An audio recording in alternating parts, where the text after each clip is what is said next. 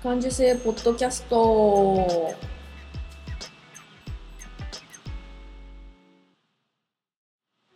お久しぶりのまゆさんでございます。えっと令和 今年2019年令和の、えー令和元年の一発目の収録でございます。お久しぶりです。えっと初めましての方はどうも初めましてです。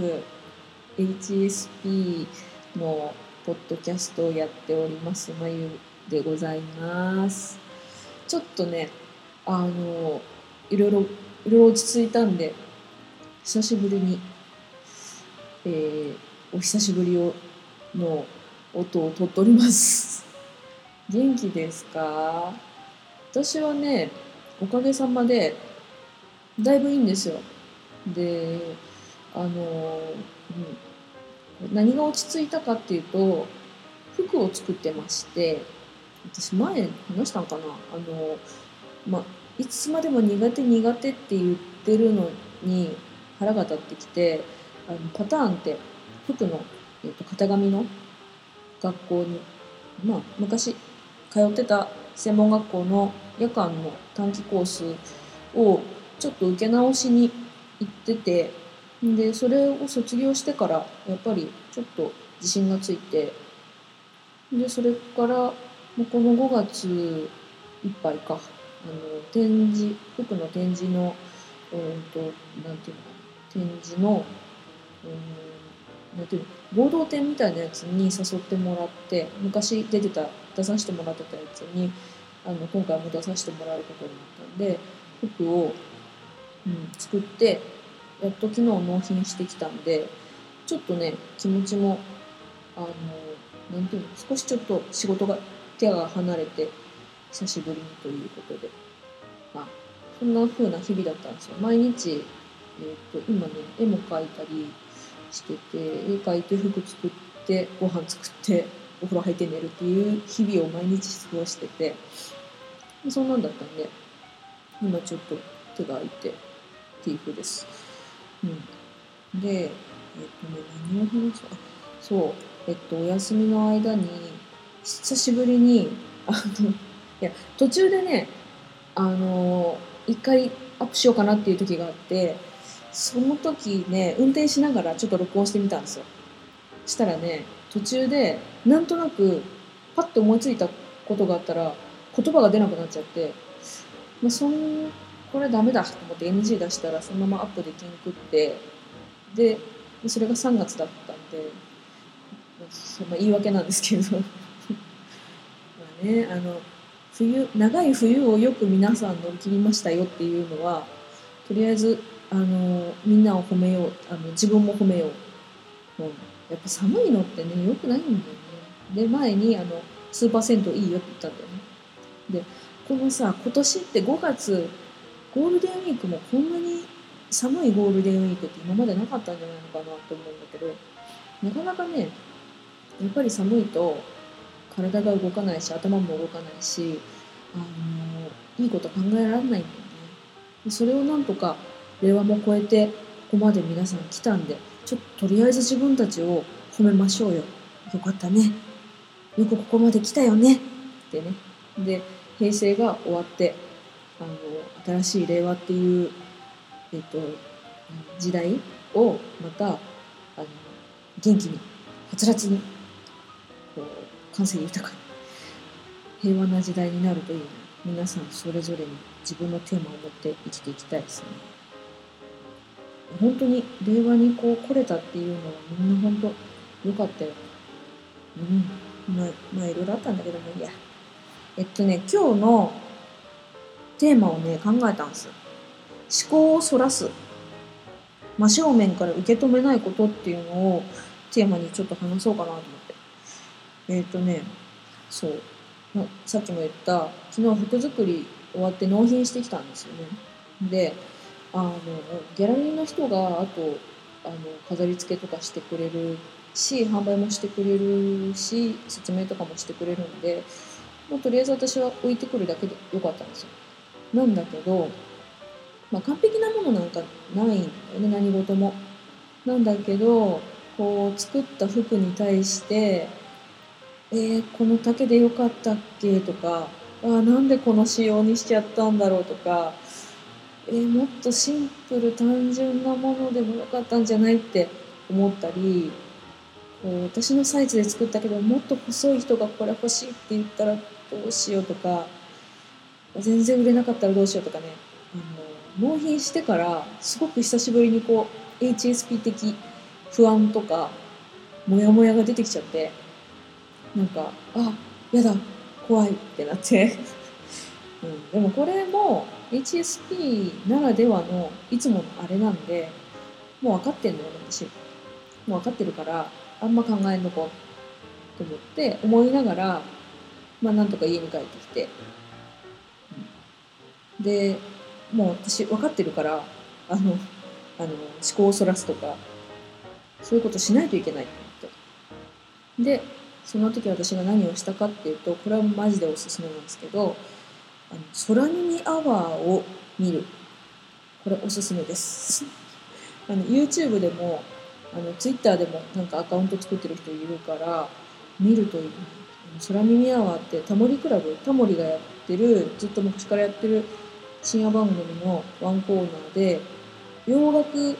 なんだけどこう外国の言葉で喋って歌ってるんだけど空耳で日本語に聞こえる歌詞っていうのを面白い映像とともに、えっと、お送りするコーナーなんですよね。多分知ってる人も知らない人少ないんじゃないかな結構有名な昔からやってる空耳アワーなんだけどもうあれをひたすら見る。こうするとすごいバカバカしいの。で私がさっきまで何をモヤモヤしてたしてたんだろうとか何を怖がってたんだろうとかっていうのも忘れちゃうぐらい本当にバカバカしいから本当におすすめ。で結局不安あのあの丈でよかったんだっけとかなんであんな仕様にしたんだろうとか売れなかったらどうしようとか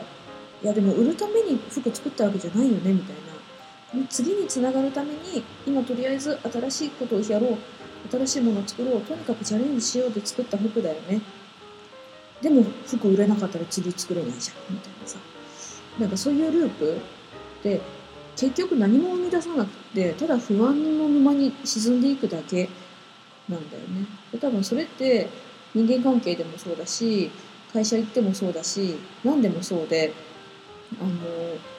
何て言うのかな？例えば人から言われた何気ない言葉なんかギャラリーの人が「あここにもう一つ刺繍があるとよかったよね」とか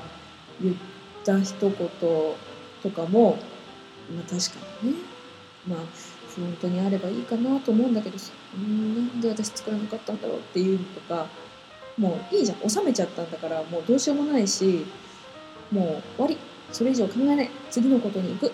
ですぐに切り替えればいいのに結局そこでグズグズグズグズしてると沼に沈んでいく。ああダメな私。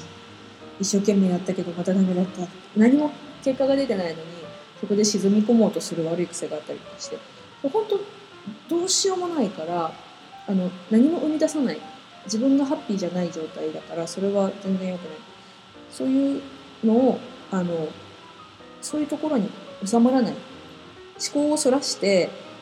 あのなんなら笑っちゃう笑っちゃう方に行くとあの笑える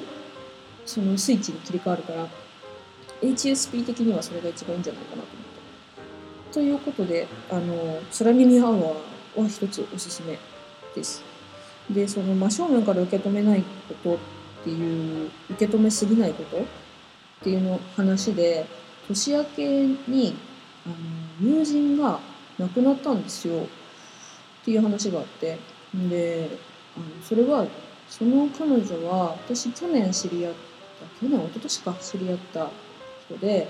年がうん10ぐらい上の人なんだけどあのなんか体調が悪いからちょっとしばらくあの販売私の作った服とかも販売してくれてた人なんだけどちょっと販売お休みしようと思うんだって言ってまたあの調子が良くなってきたら連絡するからねって言って去年の年末11月ぐらいかな会ったのが最後で「うん、体大事にしてね」って言って「知らない間に悪くなんだよ」っつって私もぶっ倒れたからあのでもそその死の淵から這い上がってきたんだよとかってその人に話してたんだけどねその人がもう去年の段階で告知を受けてたらしくてもう体調が悪いって言って調べてみたらもう全身にがんが転移してたって言ってで多分私とかねその調子の悪い時にそういう告知を受けたらもう本当にガーンだよね。笑い事じゃないんだけど それこそこう沼に沈んでいく気持ちがさ沈んじゃってもう不幸のどん底にどん底にどん底に行っちゃうと思うんだけどその人はねあの年明け私のその共通の友人から「この人亡くなったんだって」ってあの周りの本当に身近な人にしか言わなかったんだってっていう話を聞いてでもう亡くなる直前まで自分らしく生きたんだっていう話を聞いてね。あの布団あの病院のベッドの上で編み物したり最後までその自分の娘の入学式、えっと、卒業式かなまでこう見ることができたって。で自分らしく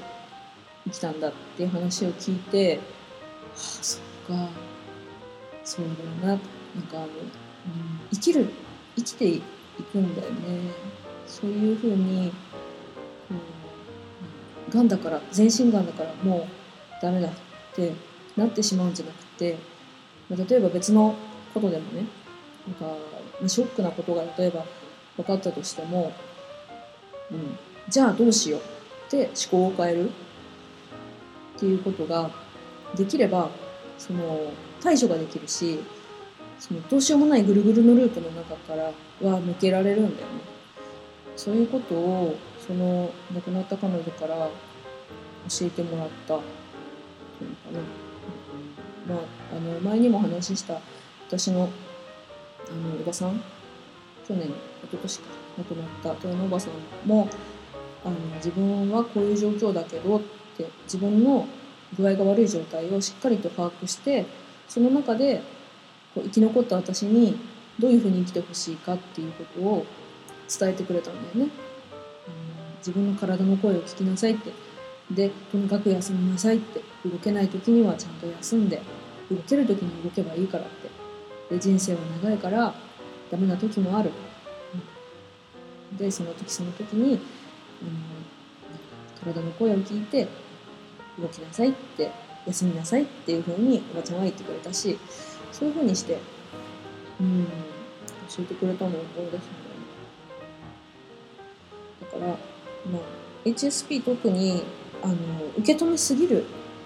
たたちっていうかね。多分子供の時とか親のしつけでちゃんとしなさいとかよく聞きなさいとか嘘はダメとかそれを、ね、言われてきたことを素直にやってきたらでも日常生活ってね結構矛盾が多いからね。正直ばっかじゃダメ。やってらんないっていうこともあるし人付き合いの中でねそこをうまいことこううん上手にやったりやらなかったり言ったり言わなかったりしながら生きていくっていうのがこうなんていうのかな。こう、うん、この世の中を生きていく術なのかもしれないけど、うん、まあ HSP は影響を受けやすいとか受け止めやすいっていうそういう癖は他人のこととかあの気候とか天気とかそういうのにも影響されやすいからそこのベースっていうのはもう知っといて何か不安が襲ってくるとかどうしようもないことなのにずっと考えちゃうっていうことはもうあこれは気温のせいだとか天気悪いからだとか気圧のせいだとかもうとりあえずそっちにあだからだな。はいはい。って頭切り替えてこう例えばちょっと目つぶって自分の好きな環境のことを思い出す。なんか青空に鯉のぼりが舞ってこう風がわって吹いて新鮮な空気が自分の体の中に入っていくとかそういうのをとりあえず考えちゃう。そうするともうとりあえず嫌なことからは逃げられるから。とにかくそういうふうにして